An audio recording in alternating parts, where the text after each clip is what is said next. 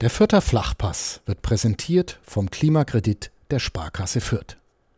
Ob Außenwanddämmung, neue Fenster oder Heizungstausch. Sanieren Sie Ihre Immobilie einfach und günstig, ohne Grundschuldeintrag bis 50.000 Euro. Denn Sanieren hilft Energiesparen. Der Klimakredit der Sparkasse Fürth. Mitmenschen. Ein Podcast von nordbayern.de mit Menschen, die verändern, bewegen, unterhalten. Wir sind zurück aus der Winterpause. Hallo zu einer neuen Folge von Mitmenschen. Ja, wir haben mittlerweile Mitte Januar und das neue Jahr hat bei vielen bestimmt mit guten Vorsätzen angefangen, wie zum Beispiel mehr Sport treiben und auch mal wieder die Laufschuhe schnüren. Am anderen Ende der Leitung in Greinau bei Garmisch-Partenkirchen sitzt jetzt jemand, der bestimmt sich auch so ein paar Vorsätze ähm, überlegt hat für 2022 Laufen wird aber wahrscheinlich keins davon sein, denn das macht er schon und zwar sehr erfolgreich und über lange Distanzen über Stock und Stein.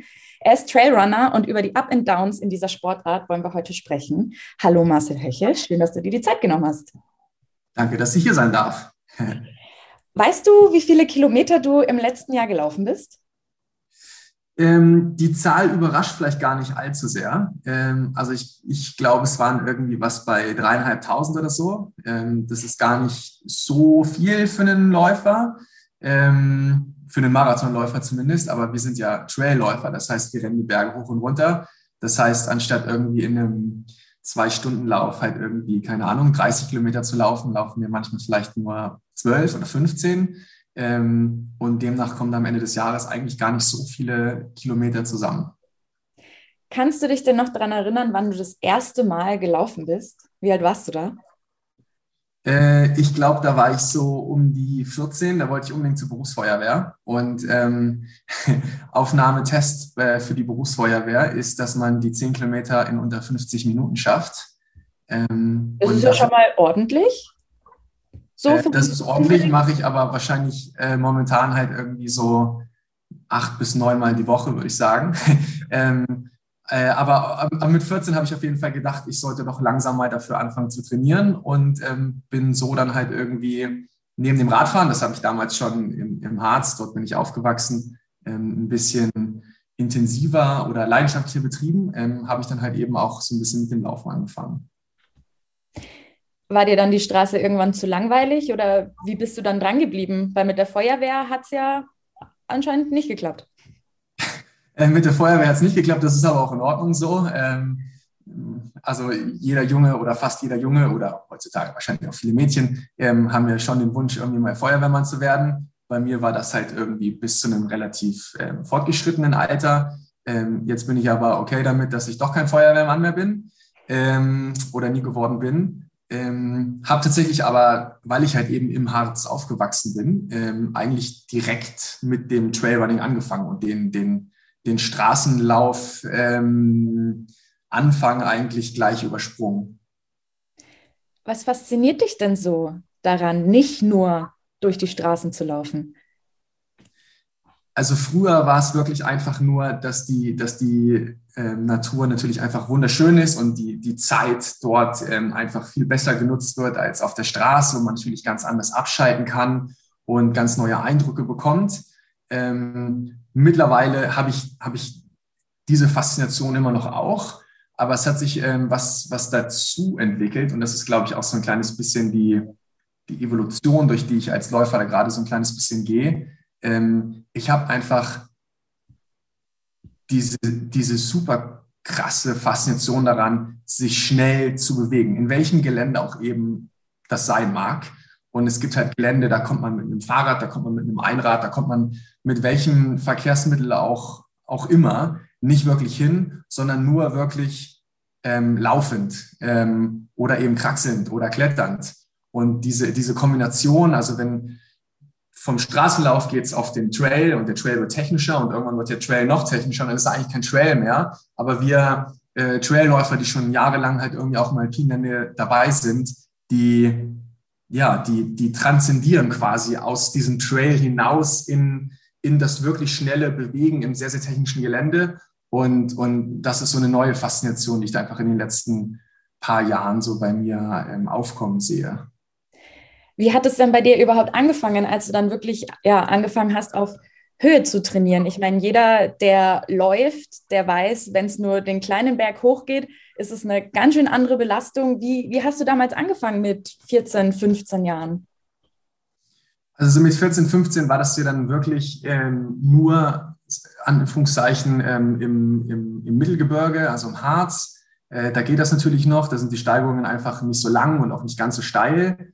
Ähm, das heißt, da ist es halt irgendwie einfach eine, ich sag mal, eine ganz nette Abwechslung zu dem sehr, sehr repetitiven, ähm, gleichmäßigen Laufen auf, auf, auf flachen Straßen. Ähm, und irgendwann bin ich natürlich dann auch zu den Wettkämpfen gekommen. Und bei den Wettkämpfen, die dann natürlich auch irgendwie oftmals in, oder fast immer in den Alpen stattfinden, also zumindest die, an denen ich auch schon damals interessiert war, äh, da geht es dann natürlich wirklich richtig, richtig knackig rauf und wieder runter.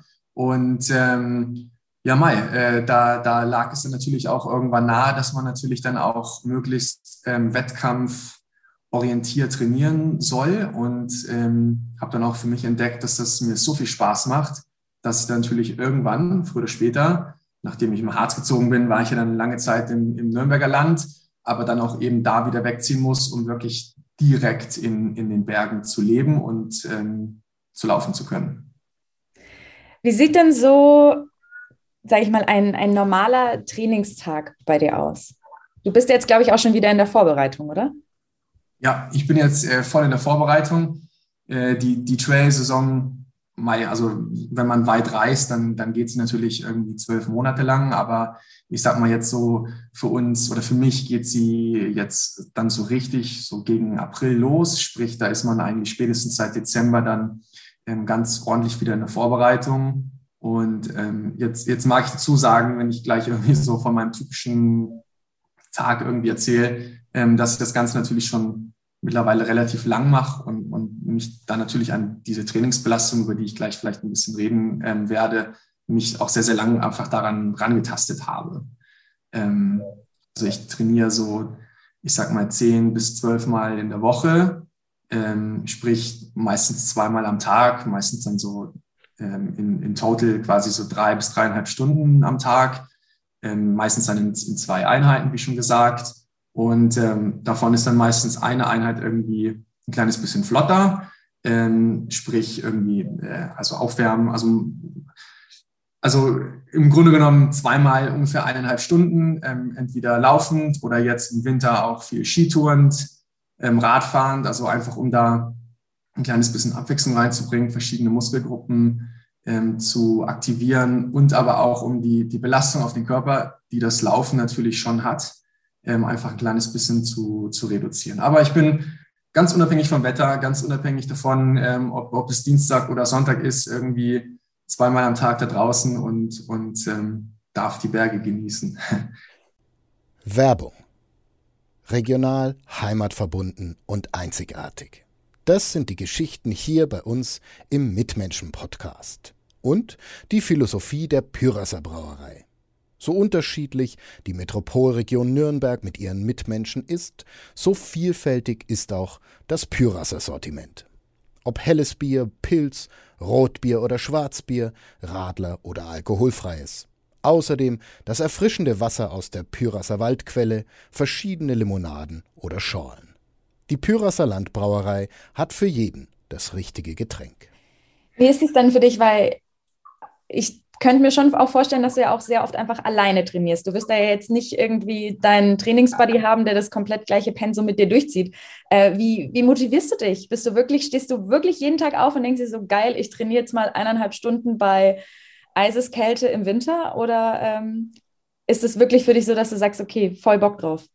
Also ich glaube, und das ist dann auch schon eine so der ganz großen Fragen, warum macht man das eigentlich so? Und, ja. und, viele sagen, also wenn du, wenn du die Frage fragst, wirst du die Antwort nicht für dich selber finden. Ähm, aber man wirklich, dass gerade so im, im Ultrabereich, sprich Distanzen, die dann halt auch länger sind als der klassische Marathon, ähm, da geht es einfach darum, also viele, viele Jahre am Ball zu bleiben. Und den, den inneren Schweinehund kann man für ein Jahr oder zwei oder vielleicht auch drei Jahre lang ständig überwinden. Das können die, die mental starken Läufer halt eben schon. Aber wenn du, ich sag mal, bei fast jeder Trainingseinheit einfach jedes Mal deinen inneren Schweinehund überwinden musst, dann wird das nicht lange gut gehen. Weil also auch der kopfstärkeste Läufer, der sagt dann irgendwie, boah, ne, also, also jetzt ziehe ich wirklich hier die Linie und so weit, aber, aber bis hierhin, aber, aber nicht weiter. Und bei denen, die dann halt einfach ähm, gut werden, wirklich gut werden, ist es einfach, dass sie, dass sie das wollen, dass sie also neun von diesen zehn Malen, die sie da rausgehen sollen laut Trainingsplan, machen die das wirklich richtig, richtig gerne und ärgern sich fast schon, wenn der Trainingsplan sagt, okay, ich soll heute nur 120 Minuten laufen, die Sonne scheint aber und ich wäre eigentlich irgendwie sechs Stunden unterwegs. Und ähm, das ist, glaube ich, so der Unterschied. Also klar, es gibt Tage, wo es irgendwie kalt ist, wo es dunkel ist, wo es regnet, wo man müde ist, gerade auch, weil man gestern vielleicht schon hart trainiert hat. Da möchte man dann vielleicht nicht raus. Aber das sind die Ausnahmen. Also die, der, der Hauptteil, äh, der große Teil der, der Läufe oder Trainingseinheiten, die da anstehen, auf die habe ich einfach wirklich richtig, richtig viel Lust. Und, und das macht natürlich die Motivation dann einfach sehr, sehr einfach. In welchem Alter hat es dann bei dir angefangen, dass du gedacht hast oder gemerkt hast, das ist jetzt wirklich mehr als ein Hobby, das möchtest du wirklich professionell angehen? Also so richtig professionell mache ich es ja nun auch wieder nicht, ähm, weil ich also habe ja ähm, neben daneben also noch einen in Anführungszeichen richtigen Beruf. Ähm, aber ich mache es natürlich schon auf, auf, einem, auf einem ambitionierten Level. Und ähm, das hat irgendwann angefangen, da war ich so, da habe ich gerade mit dem Studieren angefangen, da, da habe ich so den, den Einstieg in die ersten Teams gefunden, ähm, mit, mit dem man dann halt auch mal irgendwo hingefahren ist und unterstützt worden ist, um an, an, an gewissen Wettkämpfen teilzunehmen. Ähm, also ja, das war so ungefähr mit, mit 18, 19 sowas. Das sind dann auch schon zehn Jahre her das ist auch schon wieder zehn Jahre her, ja. ja. Was, was, war denn, was war denn dein erster Wettkampf? Wie lang war der und wo war der und wie war das für dich? Also der, also der erste Laufwettkampf, ich glaube, der war in Amerika. Ich habe in der 10. Klasse habe ich einen Austausch gemacht, einen, Schüleraustausch. Und ähm, da bin ich dann, da war ich schon Mountainbiker, also da bin ich eigentlich immer Mountainbike gefahren und, und zu dem Zeitpunkt auch schon, schon relativ viele ähm, Rennen gefahren. Ähm, aber der wirkliche erste Lauf war dann wirklich, glaube ich, genau in Amerika. Da gab es dann halt nicht die Möglichkeit, ähm, Rad zu fahren für mich. Also bin ich da, wie viele andere, unter anderem auch mein, mein Austauschbruder, ähm, dann in das Cross-Country-Team dort gegangen und habe da so meine ersten, meine ersten fünf, sechs Wettkämpfe bestritten. Ja, ja. Und dann ging es relativ äh, schnell. Also dann bin ich wieder nach Deutschland gekommen und ähm, ich wurde 16 und dann ähm, hat mein Mountainbike-Trainer ähm, gesagt so, hey, hier ist jetzt so ein 100 Kilometer Lauf im Team ähm, für einen guten Zweck, ähm, der Oxfam Trail Walker. Und ähm, wie das mit den 100 Kilometer Distanzen so ist, darf man da eigentlich erst mit 18 mitmachen. Aber das war jetzt so kein richtig offizieller Wettkampf. Und wir wollten das ja irgendwie so als Team machen und guter Zweck und so. Und da habe ich also eine ellenlange E-Mail an diesen Veranstalter geschrieben ähm, also Oxfam, also eine, eine, eine NGO im Endeffekt. Ähm, und die hat mir dann wirklich erlaubt, dass ich mit, mit 16 diese 100 Kilometer durch den Harz laufen kann. Und ähm, Mai, das, das hat mit, mit, mit, mit 17 Stunden 42 schon äh, irgendwie auch relativ lang gedauert, aber es war geil. Das, da da habe ich dann echt so diese Laufluft äh, geschnuppert. Und ähm, es war ziemlich genau acht Jahre später, als ich eine relativ ähnliche Strecke im Harz ähm, wieder gelaufen bin, äh, auch solo und war ähm, ja nahezu doppelt so schnell. Also da hat sich dann auch einfach äh, sehr, sehr viel getan so bei mir in den, in den letzten ja, zehn Jahren im Endeffekt. Ja, das ist äh, spannend zu sehen, wie unterschiedlich Teenagerzeiten äh, verlaufen können. Mit 16 habe ich das Feiern angefangen und du läufst halt 100 Kilometer durch den Harz. Äh, kann man machen. Ja, ja, aber das ist ja, ähm, das ist ja nicht so schwarz-weiß, gell? Also äh, man, man hat es dann tatsächlich immer gut hingekriegt, ähm, zu feiern und zu laufen. Das sind die wahren Profis. Richtig, richtig. Da gibt es ja auch so einen schönen Reim, den ich jetzt hier vielleicht äh, nicht zitieren muss, weil es gibt ja was, was sich auf Laufen reimt äh, und irgendwie mit Party machen irgendwie zusammenhängt. Ähm, das, das geht schon irgendwie beides, äh, zumindest damals. Und wie das dann halt bei ähm, bei den langsam heranreifenden Erwachsenen wird ähm, oder so läuft, ähm, wird das, das Feiern immer ein bisschen weniger und das wofür man sich wirklich dann auch die Zeit nehmen will, dann einfach ein bisschen mehr und, und so was im Endeffekt bei mir auch. Welche Distanzen läufst du denn so normalerweise, wenn du jetzt auch wirklich bei Wettkämpfen startest? Das hat sich jetzt ein bisschen geändert in den letzten zwei Jahren. Also vor, vor noch zwei Jahren, zwei, drei Jahren, ähm, bin ich so, also sehr, sehr oft die, die 100 Kilometer gelaufen, also auf, auf Trails auch in den Bergen. Das ist so eine der, der klassischen Distanzen, sage ich mal. Ähm, vielleicht die, wo viele Trailrunner auch sagen, so ja, so ein richtiger Ultra-Trail ist ja 100 Kilometer oder so ein richtiger Trailläufer muss die 100 Kilometer laufen. Ähm, das, das in Anführungszeichen Weltbild ähm, ändert sich jetzt Gott sei Dank so ein kleines bisschen. Und ähm, ich glaube, jeder Läufer ähm, hat mittlerweile den, den, Frieden damit gemacht, dass er auch die Distanzen laufen ähm, kann, die er gerne laufen will. Und ähm, bei mir sind das so zwischen vier und sechs Stunden Belastungszeit.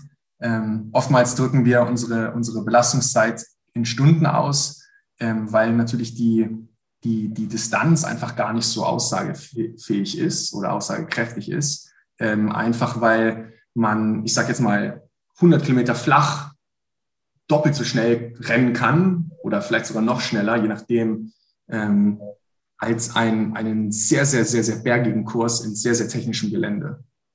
Und, und deswegen reden wir da eher von, der, von einer Zeit anstatt von einer Distanz. Wie darf man sich denn so die, die Trainingsvorbereitung ähm, ja, vorstellen? Weil ich meine, du hast es ja gerade schon gesagt, ne? Vier bis sechs Stunden kannst du mehr mit anfangen wie jetzt äh, 42 Kilometer flach oder hügelig. Also wenn ich mir ein Streckenprofil von einem Trail anschaue, denke ich mir so, ja, okay, ich sehe halt, es geht hoch, runter, hoch, runter. Ähm, wenn du einen Trail läufst, den du sozusagen noch nicht kennst, wie bereitest du dich darauf vor und wie ähm, passt du dann auch dein Training an? Weil ich könnte mir vorstellen, das ist ja jetzt, das Training für 100 Kilometer ist ja bestimmt ein anderes, wie jetzt, wenn du dich wirklich äh, explizit, was weiß ich, für 35 vorbereitest. Ja, ja. Ähm, also das A und O, die, die Secret Source sozusagen für uns, und das ist dann fast egal, ob du zwei Stunden Belastung hast oder, oder 20 Stunden Belastung das A und O ist einfach die Grundlagenausdauer. Das sind also ewig lange Stunden ähm, in, in, in, bei relativ niedriger Belastung. Ähm, also genau die Trainingseinheiten, wo man halt irgendwie keine Strava-Segmente sich irgendwie verdient und, und keine Kronen irgendwie aufgesetzt bekommt, sondern einfach die, wo man also relativ gemütlich, ich, ich sage jetzt mal das, das Wort, ähm, was wir Läufer eigentlich nicht so gern ähm, äh, benutzen, durch die Gegend joggt.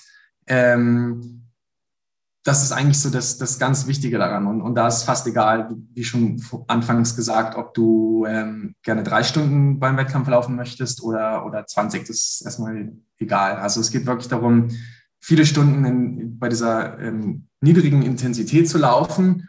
Und ähm, da ich ja jetzt so lang im Flachen, also im, im Nürnberger Land gewohnt habe, ähm, sehe ich jetzt mein Training, ich wohne jetzt seit ähm, eineinhalb Jahren hier in, in, in, im, im Garmischer Gebiet. Ähm, das Flachlaufen kann ich jetzt einfach relativ gut.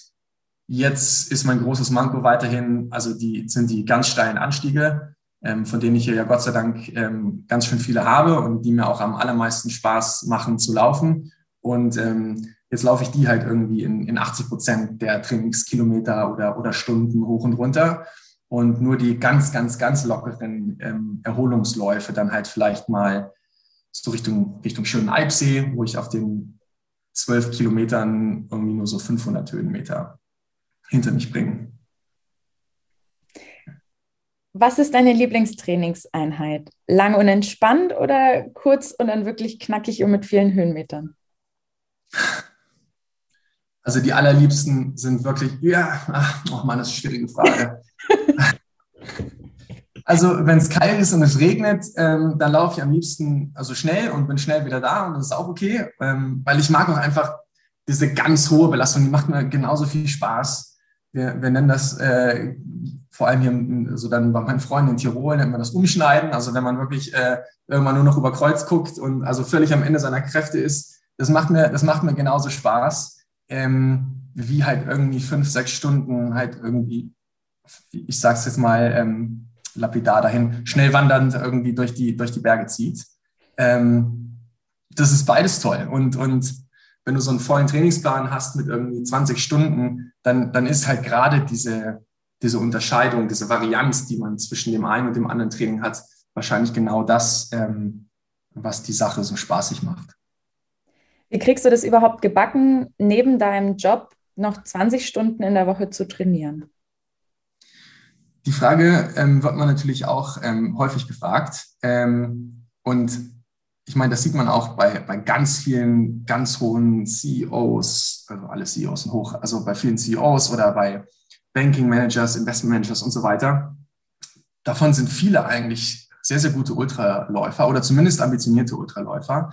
Um, und ich glaube, das liegt so ein bisschen daran, dass wir, glaube ich, die Frage zurückspielen können und sagen können, wie kann man eigentlich 40 Stunden konzentriert arbeiten, ohne 20 Stunden in der Woche zu laufen? Ähm, weil, also manchmal brauche ich den, den, den Lauf einfach nur, um komplett abzuschalten und ich denke ungefähr an absolut gar nichts und komme wieder und bin, bin gefühlt ein Zen-Master. Und manchmal gehe ich aber da raus und ähm, nehme eine Fragestellung mit. Also mein, mein, mein Job ist auch relativ kreativ. Nehme also irgendeine Fragestellung oder Problemstellung mit zum Laufen und es ist, es ist der größte Wahnsinn, also wie, wie, wie viel Ideen, gute Ideen, Lösungen man in 90 Minuten Laufen ähm, nach Hause nehmen kann, ähm, gerade wenn man es vergleicht mit 90 Minuten hier am Schreibtisch sitzen. Also das, ist, das sind manchmal ganz, ganz verschiedene Welten und ähm, so ist es, glaube ich, ein bisschen einfacher, die 20 Stunden unterzubekommen, vielleicht sogar notwendig, die 20 Stunden Training unterzubekommen. Auf der anderen Seite, und das geht so ein bisschen zurück, was ich vorhin schon gesagt hatte, wenn man wirklich gut werden will oder sehr, sehr viele Kilos abnehmen will oder man sich vornimmt, sehr, sehr lang draußen zu sein, dann darf das eben nicht diese Pflicht sein. Dann darf das nicht nichts sein, wozu man sich motivieren muss, sondern es, es muss etwas sein, wo man am Ende des Tages irgendwie ähm, sich darauf freut, um jetzt endlich rausgehen zu dürfen, um jetzt endlich laufen zu können, um jetzt endlich die Natur genießen zu können. Und wenn man an dem Punkt ist, dann, dann ist es natürlich ähm, ja, fast schon super, wenn man halt irgendwie 20 Stunden im Trainingsplan pro Woche stehen hat und um, um dann halt einfach auch so oft und so lange rausgehen zu können. Ja, das stimmt. Und äh, Laufen macht halt wirklich den Kopf frei. Das ist kein blöder Kalenderspruch, äh, sondern ist wirklich so. Ähm, gehen wir nochmal zurück in dein Training. Ähm, Wann beginnt bei dir so die heiße Phase von einem Wettkampf? Also wann ziehst du wirklich richtig an in Sachen Trainingsanheiten und wann bist du überhaupt noch aufgeregt oder wann beginnt für dich so diese Nervosität? Also nervös bin ich immer noch und zwar so richtig. Also das, das ist bei den großen Wettkämpfen, die ich mir dann wirklich irgendwie rauspick im Jahr, dass sie dann auch meine Highlights sind. Ähm, also da, wo ich dann also wirklich in, in, in meiner Topform sein möchte, da schleift dann auch schon mal zwei, drei Nächte davor irgendwie nicht so, nicht so gut. Ähm, und das, das gehört einfach dazu. Wenn, wenn das nicht wäre, wenn man, wenn man wüsste, okay, man, man meldet sich da an, man geht da hin, man läuft und man läuft die Zeit oder, oder die, äh, die Platzierung, das wäre ja langweilig. Also so, so eine gewisse Art und Weise der Aufregung gehört da irgendwie schon noch dazu und hilft einem dann vielleicht auch, wenn man halt jetzt in der einen von zehn Trainingseinheiten ist, wo man jetzt irgendwie nicht will, ähm, also wo man wirklich den inneren Schweinhund überwinden will, wenn man dann halt denkt, ja, weil Moment mal, also ich bin ja jetzt im, im August beim, beim OCC, also im, im Zuge des UTMB, also einer der ganz, ganz großen Wettkämpfe oder der größte Wettkampf für unseren Sport so. Ähm, wenn, man, wenn man sich da verinnerlicht, wie es sich anfühlt, da eine Startlinie zu stehen, da zu laufen mit der Weltelite und dann da im Chamonix City Center dann über die Ziellinie laufen kann, wenn man sich das wirklich vor Augen führt, dann zieht man halt auch die eine von zehn Trainingseinheiten durch, auf die man jetzt gar keinen Bock hat.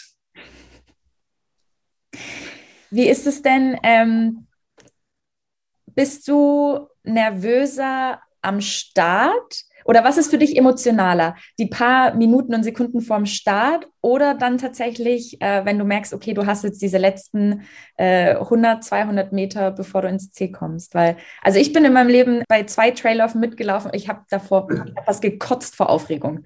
Wie ist es bei dir? Also ich bin auf jeden Fall auch super, super aufgeregt ähm, am Anfang. Wie gesagt, ich finde, das gehört einfach dazu und, und benötigt man wahrscheinlich auch, um dann ähm, das, das gewisse Feuer dann halt mitzunehmen in, in die Distanz, in die Wettkampfbelastung, um da dann wirklich auch irgendwie an seinem Limit performen zu können. Bisher hatte ich es dann irgendwie doch sehr, sehr selten, dass ich irgendwie Richtung Ende sage, das könnte jetzt noch ein bisschen so weitergehen. Also ähm, vielleicht ist es auch so ein, so ein Learning, was man machen muss bezüglich des Pacings, also dass man dann halt irgendwie, also bis, also dann am Ende dann auch wirklich am Ende seiner Kräfte ist und dann ist man eigentlich schon ja, mindestens manchmal ein, zwei Stunden vor Ankunft an der Ziellinie eigentlich äh, so aufgefressen, dass ähm, man dann eigentlich fast schon den Tränen nahe dann halt auch ähm, sich dem, dem Ziel nähert und dann da auch die Ziellinie überqueren darf. Du bist, ja, apropos Ziellinie überqueren, ähm, im Dezember bist du in Kapstadt gestartet, über die 35 Kilometer. Und ich habe in den Wochen davor mal so ein bisschen dein Instagram verfolgt und du warst ja auch schon richtig heiß auf das Rennen. Im Endeffekt hast du es gewonnen. Herzlichen Glückwunsch mhm. erstmal dazu. Wann hast du unterwegs gemerkt, das ist jetzt heute wirklich mein Tag? Ich habe den ganzen Sommer, da, da, bin ich ehrlich mit mir und, und mit, mit, dir auch, ähm, den ganzen Sommer so ein kleines bisschen unter meinem Potenzial performt. Ähm, das lag an, an vielen persönlichen Dingen, die, die einen dann schon äh, sehr beschäftigen und, und seine, seine Performance auch einfach stark beeinflussen. Ähm, und, und aus diesem Loch bin ich dann halt irgendwie Richtung, Richtung Herbst wieder rausgekommen ähm, und habe tatsächlich schon zwei, drei Wochen vor der Reise nach Südafrika gemerkt, okay, dein Kopf ist frei, deine Beine fühlen sich so an, wie sie sich eigentlich den ganzen Sommer schon anfühlen sollten. Und dann ist man in so einer in so einer Aufwärtsspirale dann noch einfach drin. Dann, dann, dann kommt einfach alles zusammen ähm, und dann stehst du eigentlich schon an der Ziellinie, an der Startlinie und denkst dir, mein, mein, mein Kopf ist so frei, ich habe so viel Mental Capacity gerade über, um wirklich alles zu geben, dass ähm, es für euch anderen sehr, sehr schwer wird, äh, da, da irgendwie mitzukommen. Also das, klingt jetzt vielleicht ein bisschen hochtrabend oder, oder, oder narzisstisch oder sowas, aber das, das ist der Mindset, mit dem ich da tatsächlich an der Startlinie stand. Ich, ich hatte einfach so Bock, in diese, in diese Pain Cave ganz, ganz tief einzutauchen. Ähm, und und habe das auf den, den ersten 100 Metern schon gemerkt, okay, ich laufe ganz mit, es, es, es ist okay. Und, und Mai, dann war ich ähm, tatsächlich in zweiter Position, so nach einer guten Stunde ähm, und habe den, den Führenden ähm, dann so, wie gesagt, nach ungefähr einer Stunde also überholt und ihn auch wirklich sehr, sehr gut stehen lassen. Und da oben war wirklich dann, es war ganz oben auf dem Table Mountain, den sind wir so von einer Seite auf den anderen gelaufen. Also sehr, sehr technisches Terrain. Es war saukalt, also es waren wahrscheinlich so vier, fünf Grad. Der Wind hat uns ins Gesicht geblasen. Also unglaublich, also auch total untypisch für Südafrika zu dieser Zeit des Jahres. Ähm, und ich fand es geil. Ich habe den, hab den Wind eingeatmet. Das, das Einatmen des Windes hat mir einfach so viel Kraft gegeben. Und da wusste ich, okay, also ähm, so wie ich den Civive, also den, den zu der Zeit Führenden, dann auch überholt habe, äh, jetzt, jetzt muss schon wirklich ordentlich was schief gehen, als, als dass ich das dann auch nicht nach Hause fahre. Und, und so war es dann auch. Ja, wie war das für dich, als du dann über die Ziellinie gelaufen bist? Ja, also es war ähm, einfach, weil ich natürlich, ich, ich, ich hatte ja dann irgendwann gar keinen Druck mehr, aber ich habe einfach gekämpft und gekämpft und gekämpft, einfach weil ich diesen, diesen Moment und dieses Sein in dieser Pain Cave an diesem Tag einfach so sehr genossen habe und ähm, gemerkt, dass jetzt dieser Knoten geplatzt ist, den ich den ganzen Sommer darüber hatte und und das jetzt alles irgendwie so dahin findet, wo es eigentlich äh, sein sollte.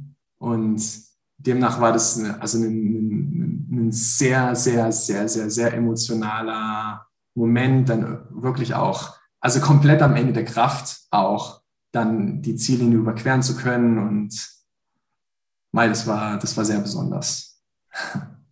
Du hast es gerade schon angesprochen, man kann äh, ja so fit sein, wie man möchte, aber ich würde mal sagen, äh, die Hälfte des Preises ist einfach auch die mentale Stärke. Ähm, du hast es schon angesprochen, der Sommer war für dich nicht so ganz einfach. Wie, wie schaffst du das, dich dann auch wirklich zu motivieren, wenn du merkst, so, boah, auch vom Kopf her ist es gerade gerade schwierig, weil das ist ja gerade dann so der Knackpunkt, wo ja dann viele vielleicht doch sagen, boah, nee, mir geht es gerade einfach nicht gut, ähm, psychisch, physisch wäre ich fit, ich bleibe jetzt aber daheim. So wie pushst du dich dann da wirklich aus dieser negativen in die negativen Abwärtsspirale in die positive Aufwärtsspirale? Ja, ähm, ich, ich glaube, weil auch wenn es irgendwann nicht so klappt und gerade wenn der Kopf irgendwie nicht so dann da ist, dann, dann steht das bei mir auch oftmals einfach auf, auf, den, auf den Magen und, und das ist natürlich sehr, sehr schlecht in einem, in einem Rennen, wo du quasi darauf angewiesen bist, ähm, nachzutanken, ähm, Energie. Ähm, wenn dann dein Magen nicht mitspielt oder, oder der Kopf einfach in dem, an dem Tag einfach, einfach sagt, nein, also wir, wir pushen jetzt bis zu einem bestimmten, bis zu einem bestimmten Punkt, aber eben nicht weiter.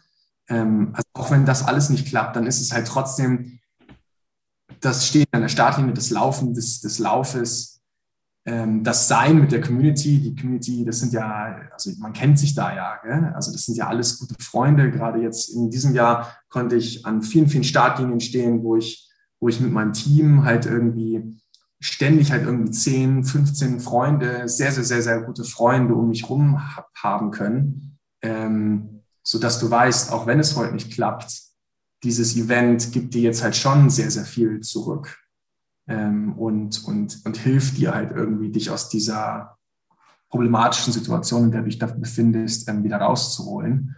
Ähm, und ja, irgendwann, irgendwann platzt dann einfach der Knoten. Da muss man einfach ähm, sehr, sehr viel Mitgefühl mit sich, mit sich selbst haben, ähm, aber auch ähm, Confidence in sich selbst, dass, dass das Leiden, was man da jetzt vielleicht gerade spürt, halt einfach temporär ist und man zum, zum größten Teil halt selbst verantwortlich ist, um, um, um sich wieder besser zu fühlen auch. Und wie ist das während eines Wettkampfs, wenn du also wirklich auf der Strecke bist? Hast du da manchmal auch so richtige, sage ich mal jetzt, ja, mentale Tiefs, aus denen du dich da rauskämpfen musst? Oder hat sich das eigentlich schon ganz gut eingependelt? Also ich glaube, das gehört genauso zum Wettkampf dazu wie das Nervössein vor dem Wettkampf, äh, dass du also irgendwann, also, also mal, vielleicht passiert es nicht bei jedem Wettkampf, ähm, aber sicherlich bei jedem, dass mal, also dann wirklich, was auch immer für den jeweiligen Läufer dann lang ist, aber also ich sag mal, bei mir alles über, über fünf, sechs Stunden, ähm, da, da, da geht, äh, da gehen die Emotionen, also die fahren Rollercoaster. Also da hat man mal einen Hoch, weil halt irgendwie gerade die Landschaft cool ist oder weil das letzte Gel halt irgendwie der Magen ganz gut verkraftet hat und man jetzt halt mal wieder ein bisschen mehr Energie hat. Oder man hat den, den steilsten Anstieg der ganzen Strecke irgendwie hinter sich und ähm, jetzt geht es erstmal nur wieder downhill oder man überholt gerade jemanden, der sich noch schlechter fühlt. Ähm, das, das bringt einen dann immer hoch und, und dann gibt es natürlich auch viele Momente, wo es halt einfach sehr, sehr tough ist. Ähm, was natürlich auch dazugehört. Und, und ähm, ja, so, so gibt es dann auch, also während eines Rennens immer wieder Momente, die, die eher tricky sind. Gab es denn schon mal ein Rennen, ähm, einen Wettkampf, den du nicht beenden konntest? Äh, jetzt muss ich überlegen. Ich glaube nicht. Äh, einmal beim Mountainbike-Fahren hatte ich einen, also ein technisches K.O. sozusagen, also da war mein, mein, mein Rad einfach kaputt. Ähm, aber ansonsten habe ich mich tatsächlich immer irgendwie über die Ziellinie geschleppt, wenn auch ich also ein paar Rennen hatte, wo, also ich, ich, ich, wo das Rennen eigentlich schon viele, viele, viele, viele Stunden manchmal ähm, vor dem Erreichen der Ziellinie eigentlich für mich vorbei war. Ich quasi außer der Konkurrenz gelaufen bin und, und deutlich unter meinem Potenzial bleiben konnte, wo, wo der Ofen aber schon aus war, wo der, der Drops einfach schon gelutscht war.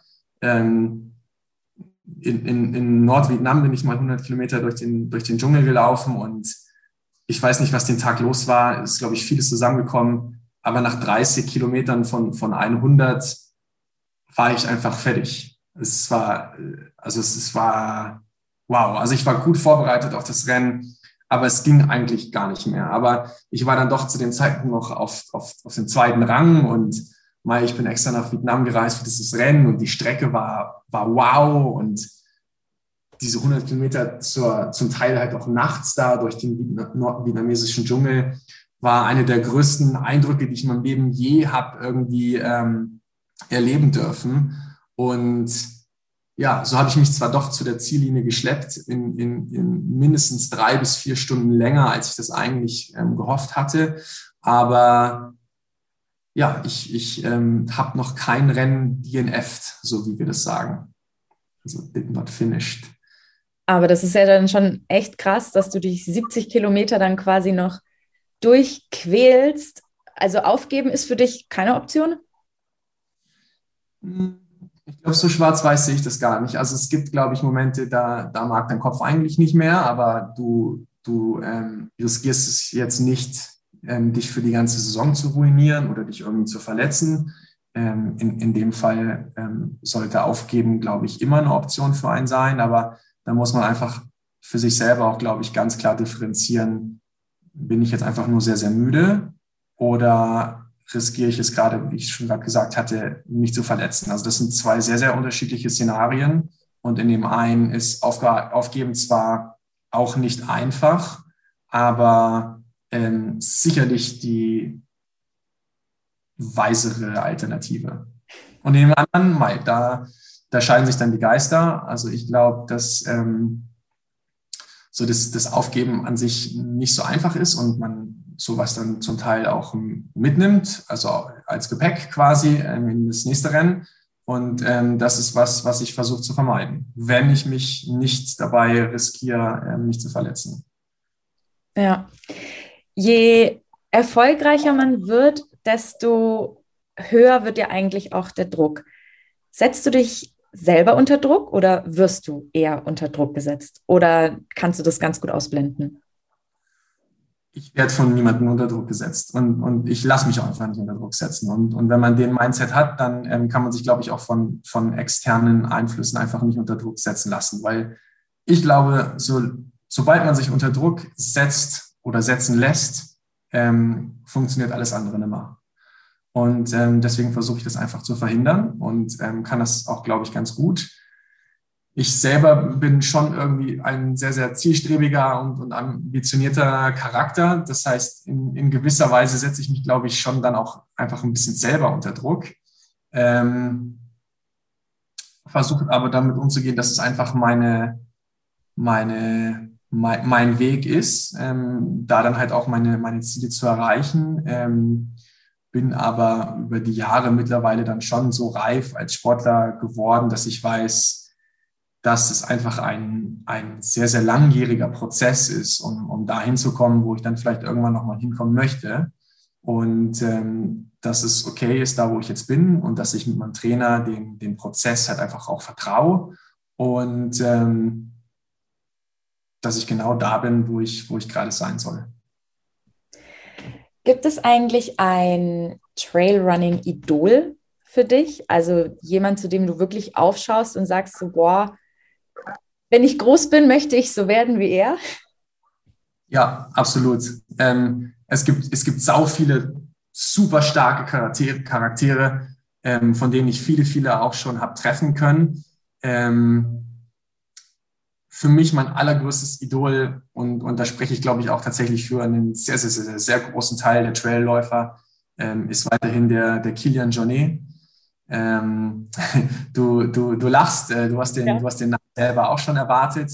Ja. Ähm, der, der Kilian ist einfach auf so vielen Ebenen so ein Mensch, indem er das Ganze ähnlich sieht wie, wie ich, also vor allem fasziniert ist durch das sich schnelle Bewegen in welchem Terrain auch immer. Also er sieht sich eigentlich gar nicht als Trailläufer, sondern als, als, als Multitalent, der sowohl auf Schienen als auch bei Kletter, als auch beim Klettern, im, im Laufen, egal worum es geht. Der Kilian ist einfach äh, nahezu unschlagbar, weil er einfach mit so viel Leidenschaft an diese Sache rangeht, ähm, dass es absolut krass ist. Und, und nebenbei ist ihm die Umwelt auch noch sehr, sehr wichtig, hat eine eigene Foundation gegründet. Er ist so, so bodenständig, ähm, spricht so offen und, und lieb und ehrlich mit, mit allen Menschen ähm, ist ein super großer Freund ähm, der Familie und ein ganz toller Familienvater, so wie ich das ähm, habe feststellen dürfen. Und ähm, das vor allem neben seiner sportlichen Leistung ist, ist das, was ihn zu meinem Idol macht. Ja, das stimmt tatsächlich. Äh, der Typ ist absolut krass. Es gibt ja auch schon ein paar Dokus über ihn und was ich tatsächlich so am faszinierendsten, faszinierendsten fand, wie ehrlich er ist. Also, dass ja. es nicht nur eine ähm, äh, geile, super Welt ist, wo alles super ist, sondern ähm, er hat mal einen Satz gesagt, ja, er hat sich eine Liste gemacht mit den ähm, ja, Wettbewerben, wo er starten möchte und dachte, die hat er dann vielleicht mit 40 mal alle abgehakt. Mit 25 hatte er die alle schon gewonnen und er hatte keine Träume mehr. Und dann merkt man erstmal, ja, das ist ja auch nicht schön, wenn du keine Träume mehr hast, weil du dir deine ganzen Träume schon erfüllen konntest. Und ja. das fand ich, das fand ich auch das Schöne, dass er so, so extrem, also er wirkt extrem bodenständig. Und das hast du Super ja gerade auch bestätigt. Ja, ja, ja, ja, absolut, absolut. Ja. Ja, wie ist denn so das generelle Verhältnis von äh, den Trailrunning-Athleten so? Ist das echt alles eher so freundschaftlich? Gibt es dann auch so ein paar, die wirklich auch so ein bisschen die, sag ich mal, die, die Ego-Läufer sind? Ähm, erzähl da mal ein bisschen.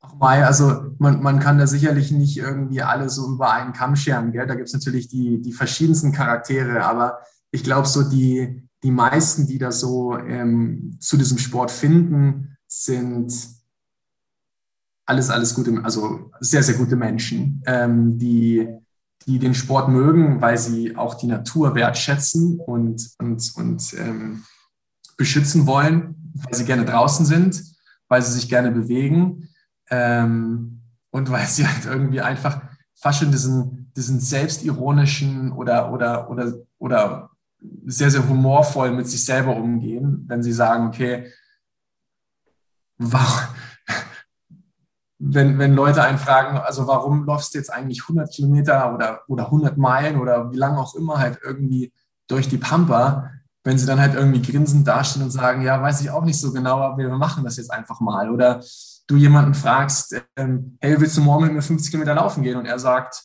ja, okay, warum eigentlich nicht? Also das sind, die, die, die Leute nehmen sich auch ähm, nicht so ernst ähm, und sind sehr, sehr kameradschaftlich. Also, und das gilt vor allem, glaube ich, wenn ich jetzt doch so ein bisschen Stereotyp sein soll, ähm, gilt es, glaube ich, vor allem für die Ultraläufer, also die, die wirklich ganz, ganz lange Distanzen laufen, weil da läuft man erstmal ganz, ganz, ganz viele Stunden miteinander im Team sozusagen gegen die Uhr oder, oder gegen irgendwelche, gegen sich selber vielleicht irgendwie auch ähm, mit der anderen Person zusammen, bevor man diese Person, wenn überhaupt irgendwann mal während des Scans, irgendwie als, als Konkurrent ansieht. Also das geht dann wirklich nur, nur ganz, ganz vorne, wenn es dann irgendwie um den Sieg oder ums Podium geht, dass man dann halt irgendwie keine Ahnung, zwei, drei Kilometer vorm Ziel, nachdem man schon so viele Stunden zusammengelaufen ist, dann halt irgendwie dann doch plötzlich Konkurrenz wird,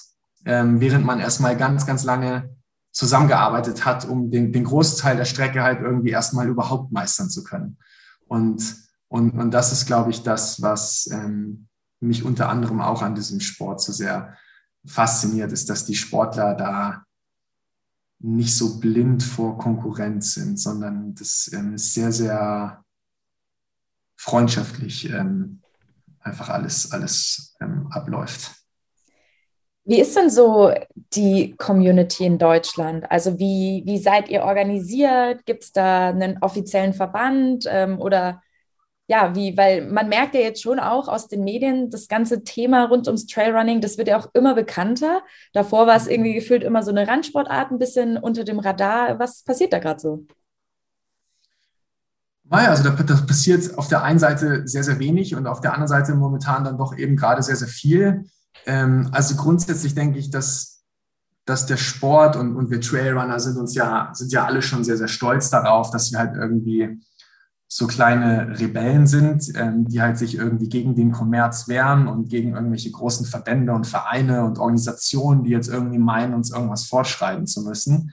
Ähm, da sind wir sehr, sehr stolz drauf, äh, weswegen der, der Trailrunning-Sport auch eigentlich ganz gut ohne all sowas zurechtkommen ähm, kann. Ähm, auf der anderen Seite gibt es natürlich viele von uns, die in, in 90 Prozent der Zeit halt einfach irgendwie gerne durch die, durch die Wälder und durch die Berge laufen und die beste Zeit ihres Lebens haben, ähm, dann aber so gut geworden sind, dass sie in 10 Prozent der Zeit halt vielleicht doch irgendwie Also sich so richtig gerne mit den Besten, also bis aufs, bis aufs Blut ähm, messen möchten. Und ähm, was es dafür benötigt, sind Wettkämpfe, von denen man weiß, dort ist die Konkurrenz. Und das sind nicht immer, aber doch in vielen ähm, Fällen dann einfach ähm, internationale Wettkämpfe, die man Meisterschaften nennt. Und Meisterschaften gibt es nur, wenn es Verbände und Associations und Vereine und, und Weltorganisationen gibt, die diese Weltmeisterschaften dann offiziell auch austragen können. Und möchte eine Nation an solchen Wettkämpfen teilnehmen äh, mit seinen Athleten, dann benötigt es halt, also ganz bürokratisch gesehen halt eben doch ähm, Verbände und Vereine, die dann diese Athleten nominieren und ermöglichen, zu den, ähm, zu den internationalen Wettkämpfen zu gehen. Und wie es der Zufall so will, ähm, habe ich mit einem Kumpel, also gerade erst letzten Monat, einen Skyrunning-Verband gegründet. Ähm, der erste seiner Art in, in Deutschland, der es jetzt auch zum ersten Mal ähm, Trailläufer ermöglicht, zum, zu internationalen Skyrunning-Meisterschaften zu gehen. Skyrunning ist ein, eine Unterdisziplin des Trailrunnings, würde ich mal sagen. Ähm, und zwar eine Unterdisziplin, die charakterisiert ist durch das sehr, sehr technische Gelände. Ähm, wir sehr, sehr steile Anstiege und, und Abstiege haben, viele Höhenmeter über eine vergleichsweise relativ kurze Distanz zurücklegen und ähm, uns demnach also sozusagen relativ langsam fortbewegen, aber halt eben in sehr, sehr schwierigem Gelände. Das ist das Sky Skyrunning. Und ähm, ja, es, es war deutschen Athleten momentan nicht möglich oder bis vor kurzem nicht möglich, zu diesen Wettkämpfen zu gehen. Und, und das haben wir jetzt so geändert. Und ähm, das ist so ein bisschen so die, der Hintergrund, was, so wie ich, so wie ich die Vereinsnotwendigkeit ähm, und Verbandsnotwendigkeit in Deutschland sehe. Ich habe mich auch mal ein bisschen in dieses Punktesystem eingefuchst. So ganz mhm. einfach ist es ja auch gar nicht. Ähm, wie siehst denn du das? Weil es ist natürlich super schwierig, Trails überhaupt miteinander zu vergleichen. Äh, 20 Kilometer äh, können entweder relativ entspannt sein oder es könnte, es könnte ein krasser Anstieg dabei sein. Wie siehst du denn dieses ganze Punktesystem? Braucht es das eigentlich überhaupt oder ähm, ist es eigentlich eher so ein bisschen, ich will jetzt nicht sagen unnötig, aber vielleicht ein bisschen äh, kompliziert? Ähm, also ich sag mal, oder geh mal davon aus, dass du von den, von den ITRA-Punkten redest. Ja. Oh, ähm, ich finde, die ITRA-Punkte sind sehr, sehr gut. Also es ist, wie du schon sagtest, sehr, sehr schwierig, da halt irgendwie Vergleiche zu ziehen von einem Rennen zu einem anderen, von einem Trailläufer zum anderen. Einfach weil ähm, wir nicht diese Möglichkeit haben, uns mit Bestzeiten zu, zu schmücken oder zu vergleichen. Also wenn jemand einen 225er Marathon läuft, dann heißt das überall auf der Welt genau das Gleiche, weil Marathon eine standardisierte Distanz ist mit wahrscheinlich so gut wie gar keinen Höhenmetern und die Strecke, also, ne, also es ist ähm, sehr, sehr einfach und da ist eine Zahl wie 225, sagt dir genau, okay, dieser Mann oder diese Frau ähm, kann einigermaßen gut laufen oder ziemlich gut laufen. Ähm, diesen Luxus haben wir jetzt beim Traillaufen nicht, weil eine 25 Kilometer Distanz nicht mit einer einzigen anderen 25 Kilometer Distanz auf dieser Welt ähm, eins zu eins zu vergleichen ist und weil wir ja auch noch nicht mal diese standardisierten Distanzen haben. Also ein 100 Kilometer Lauf kann dann in der Wirklichkeit alles zwischen, ich sag mal, 95 und 110 Kilometer lang sein. Ähm, und, und, und jegliche andere Distanz da auch. So wie das die Natur halt eben irgendwie gerade so vorsieht, dass dann halt eine Streckenlänge lang ist.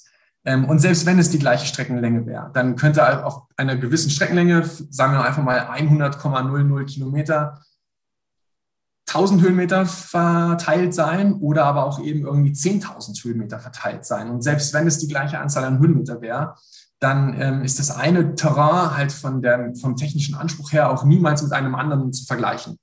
Und da finde ich, tut die ITRA, also unsere Trailrunning-Weltorganisation, äh, macht eigentlich meiner Meinung nach einen sehr, sehr guten Job, in verschiedene Rennen halt irgendwie zu, ähm, zu, zu, zu charakterisieren oder zu, ähm, in, in Schubladen zu stecken und alles andere ist eigentlich relativ einfach. Also stelle vor, du hast eine gewisse Strecke und dann wird die Zeit, die rein theoretisch der beste Läufer jemals diese Strecke laufen könnte, gleichgesetzt mit 1000 Punkten. Und dann wird Zeit und Punkte einfach runtergerechnet und dann bekommt halt irgendein anderer Läufer, der halt irgendwie, keine Ahnung, eine Stunde langsamer ist als der schnellste Läufer auf dieser Strecke jemals laufen könnte, halt meinetwegen irgendwie 800 Punkte. Und ähm, das macht das gleich, das Ganze dann halt einigermaßen vergleichbar zwischen jedem Läufer, der halt irgendwie mal gelaufen ist, vergleichbar mit einem Läufer, der eine andere Strecke ganz woanders auf diesem Planeten gelaufen ist. Und ähm, nicht ganz so leicht wie Bestzeiten zu vergleichen, aber immer noch ähm, eine, eine, meiner Meinung nach sehr, sehr gute Art und Weise. Ja. Welches Rennen fasziniert dich denn am allermeisten? Ach, das ist so schwer, ähm, weil also ähnlich wie der Kilian habe ich einfach eine riesenlange Liste an Läufen, die ich irgendwann in meinem Leben mal laufen möchte. Ähm, und, und manche Läufe sind deswegen auf der Liste, weil sie halt irgendwie extrem technisch sind. Andere, List, andere Läufe auf dieser Liste sind da, weil es halt irgendwie eine Distanz ist, die man irgendwie oder die ich irgendwann mal laufen will oder weil irgendwie die Strecke besonders technisch ist oder so. Ähm, deswegen gibt es einfach ganz, ganz viele Läufe auf dieser Liste. Aber wenn es dieser eine wäre, dann wäre es wahrscheinlich der, wo ich auch schon zweimal war und auch in, in diesem Jahr wieder hingehen werde. Und, und das ist der UTMB, ähm, weil da einfach äh, die französische Alpenstadt Chamonix einfach für zwei Wochen lang einfach, einfach das Mecker für alle Trailrunner auf dieser Welt ist oder wird. Ähm, die ganze Weltelite eigentlich nahezu ausnahmslos dort ist. Ähm, und sich, also, also der, der Trailrunning-Sport so gefeiert wird, wie eigentlich nirgendwo anders auf dieser Welt. Und ähm, das ist schon, wenn man, wenn man da teilnehmen darf oder auch nur diese Aura in der Stadt Chamonix spürt, das ist schon was ganz, ganz Besonderes. Steht das dieses Jahr bei dir auf der Liste? Natürlich, ja. Allerdings nicht die, die 100 Meilen, also der, der eigentliche UTMB ähm, ist ja 100 Meilen lang und, und wie vorhin schon gesagt, das ist einfach nicht die Distanz, wo ich mich jetzt mit meinen 28 Jahren drauf fokussieren möchte, sondern ich bin mit der oder bei der vergleichsweise kurzen Distanz von, von 58 Kilometern dann wieder ganz gut beschäftigt, dann im August. Wie, was hast du dir denn jetzt schon alles äh, vorgenommen? Wie voll ist dein Kalender und wie viele Rennen packst du dir eigentlich so in welche Abstände? Ach nein, der Kalender für nächstes Jahr oder für dieses Jahr muss ja mittlerweile sagen, es ist ja schon Januar, ist ähm, eigentlich schon wieder viel zu voll und, und mein, mein Trainer mahnt mich da, mir bloß nicht zu viel vorzunehmen, aber es macht einfach so viel Spaß. Also ich fange auch jetzt tatsächlich schon im, im, Februar an mit, mit der ersten Weltmeisterschaft, ähm, Gott sei Dank in der Kurzdistanz. Das heißt, man kann die, ähm, äh, also das, das Ganze dann noch recht gut wegdrücken. Und dann geht es eigentlich von, von April bis in den November so in, in, in drei bis fünf Wochen Abständen eigentlich von einem Rennen zum, zum anderen. Ja, manchmal sind sogar nur zwei Wochen dazwischen, aber das sind dann wirklich so Rennen, da, da möchte man dann irgendwie teilnehmen, zum Beispiel der, der UTMB oder für mich der OCC, also die, die 58 Kilometer Distanz beim UTMB, ist zwei Wochen vor der, vor der Skyrunning World Championship.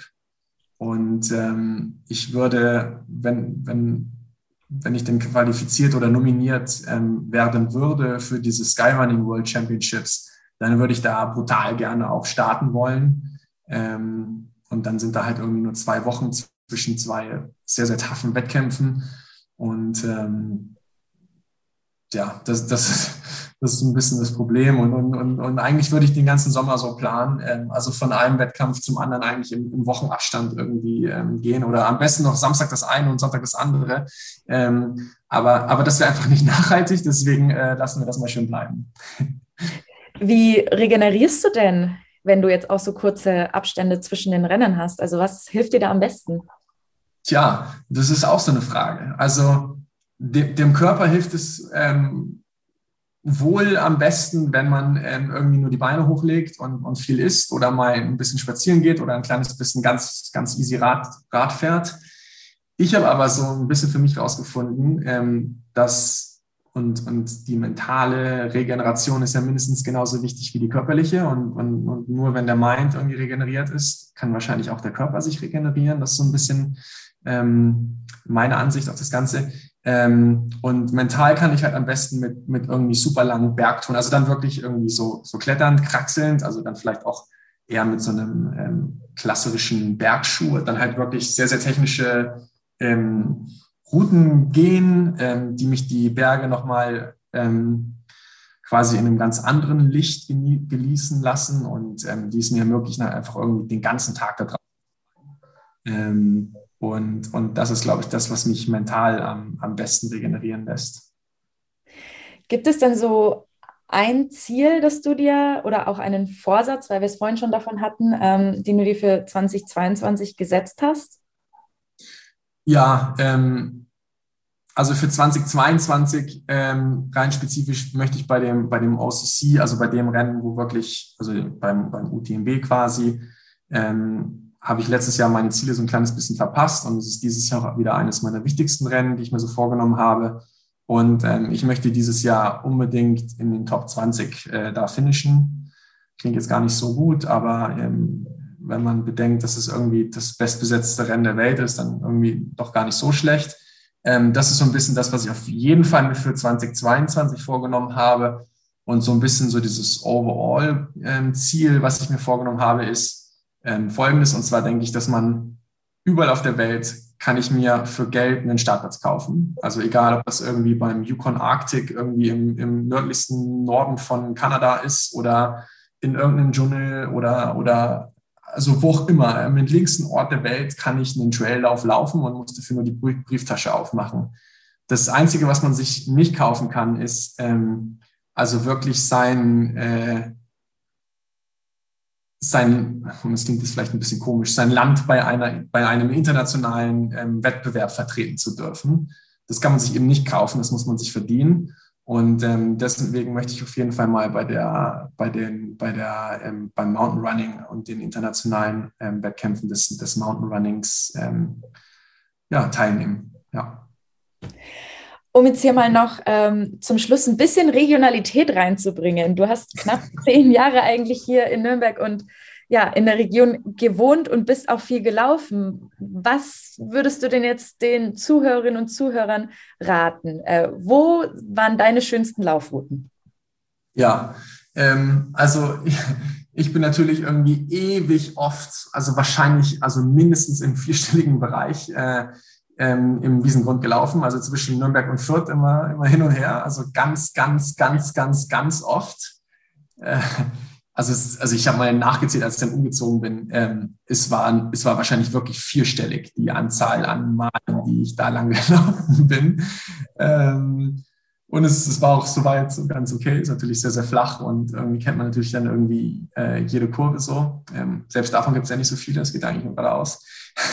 ähm, aber die, die wirklich schönen Strecken ähm, sind natürlich, ähm, gibt es natürlich auch dort ähm, in der fränkischen Schweiz, also zum Beispiel ähm, den, den, den Wanderweg Neideck 1000, also den, den Wiesental ähm, ähm, den bin ich wirklich schon ganz, ganz, ganz oft gelaufen. Und wenn mich jetzt irgendjemand dahin zoomen würde, ähm, die 300 Kilometer nach Norden und, und ich den jetzt laufen könnte, ähm, würde auch der mir sicherlich immer noch, ähm, oder vielleicht gerade deswegen, weil ich so oft da war, und ich so ein bisschen nostalgisch werben würde, definitiv ein, ein Grinsen auf die Backen zaubern. Hast du denn noch Tipps für Leute, die sagen, okay, sie haben mal Bock, dieses ganze Trailrunning auszuprobieren? Wie startet man am besten und vor allem auch am nachhaltigsten, dass man nicht jetzt irgendwie äh, zweimal ballern geht und danach erstmal Monate verletzt ist? Ja, du eigentlich hast es äh, genau schon richtig äh, gesagt. Alle wollen immer ballern und alle denken immer, wenn ich mich für 100 Kilometer vorbereiten will. Und, und es gibt genug Leute, die sagen, also wenn ich jetzt Trailrunning mache, also dann natürlich auch gleich die 100 Kilometer. Das also war ja bei mir damals tatsächlich nicht anders. Gell? Ähm, da, da ist man natürlich schon verleitet, halt irgendwie, also ungefähr fünfmal am Tag da rauszugehen und irgendwie 20 Stunden am Stück zu laufen. Ähm, also das sollte man nicht tun, weil, weil das ist nicht nachhaltig, das macht einen nicht, nicht stärker, sondern das macht einen nur schwächer. Und ähm, mittelfristig mit, mit fast schon einer Garantie ähm, verletzt. Und das wollen wir natürlich alle verhindern. Ähm, das heißt, also wir haben so die Faustregel, dass wir unsere Wochenkilometer eigentlich nie mehr als zehn Prozent von der einen Woche zur anderen steigern. Und ähm, das ist so eine der, der ganz wichtigen Daumenregeln, die ich äh, jedem da draußen ans, ans Herz legen wollen würde. Das ist so das eine. Und das andere ist, auch mit nicht so viel Angst an die ganze Sache ranzugehen. Also klar, wenn man sich jetzt, keine Ahnung, wenn man halt sonst immer nur fünf, sechs Kilometer ähm, also wenn die, die wenn eine, eine, die persönliche Strecke, Trainingsstrecke halt irgendwie fünf, sechs Kilometer lang ist, dann ähm, scheint natürlich so ein, ich sage jetzt mal, Trail-Marathon halt irgendwie sehr, sehr weit weg. Oder selbst wenn man schon Marathon gelaufen ist, dann scheint ein, ein Trail-Marathon irgendwie immer noch sehr, sehr weit weg. Ähm, wenn man irgendwie so sich die Berge anschaut und denkt so, boah, da soll ich hoch und runter laufen, das ähm, ist natürlich manchmal schon so ein kleines bisschen, ähm, ja, ich sag mal, beeindruckend. Ähm, da einfach mit, mit, mit gesundem Respekt, aber nicht mit Angst rangehen, ähm, weil das, das braucht man auch nicht. Also das, das, ähm, das kriegt eigentlich fast jeder, jeder hin, aber bitte ähm, gescheit vorbereiten und, und das auch ähm, mit, mit sehr, sehr viel Rationalität ähm, dann auch tun. Das heißt, nicht zu wenig und nicht zu viel. Da hast du recht. Was ich noch gelernt habe, äh, ganz wichtig, sich nicht mit anderen Leuten zu vergleichen, die einfach einen ganz anderen Trainingsstand haben. Und da ist ja, ja. Strava manchmal, da ist Strava manchmal irgendwie Segen und Fluch zugleich, ähm, weil man sich dann denkt so, boah, das war jetzt aber schnell und irgendwie heute bin ich ja nur geschlichen. Ähm, das ist manchmal schwierig, ne? aber dass man sich wirklich nur auf sich selber fokussiert. Das ist, das ist ganz wichtig. Ähm, also den, den Fehler machen auch die Profis manchmal, gell, dass sie halt sagen, boah, shit, was läuft der denn dieses Jahr und was hat der anders gemacht? Oder man, man sieht sich so eine Momentaufnahme aus so einer Trainingsvorbereitung an und denkt sich, boah, heute ist aber schnell gelaufen. Aber das ist halt eben genau das, eine Momentaufnahme von einem Trainingsblock ähm, oder von einem Trainingsplan, der sich über Monate irgendwie aufbaut. Und ähm, da den Fehler zu begehen, zu sagen, okay, jetzt ist der halt irgendwie die 10 Kilometer in 30 Minuten gelaufen, das muss ich jetzt irgendwie auch übermorgen probieren das ist einfach ein ganz, ganz falscher Ansatz, der, der, der keinen irgendwie weiterbringt. Das stimmt, das habe ich auch schon miterleben dürfen. ähm, ja, Marcel, wir haben jetzt über eine Stunde geredet. Ähm, ich würde sagen, wir machen hier jetzt mal Schluss. Vielen, vielen Dank, dass du dir die Zeit genommen hast, dass du uns mal heute so einen Einblick gegeben hast in die Welt des Trailrunnings.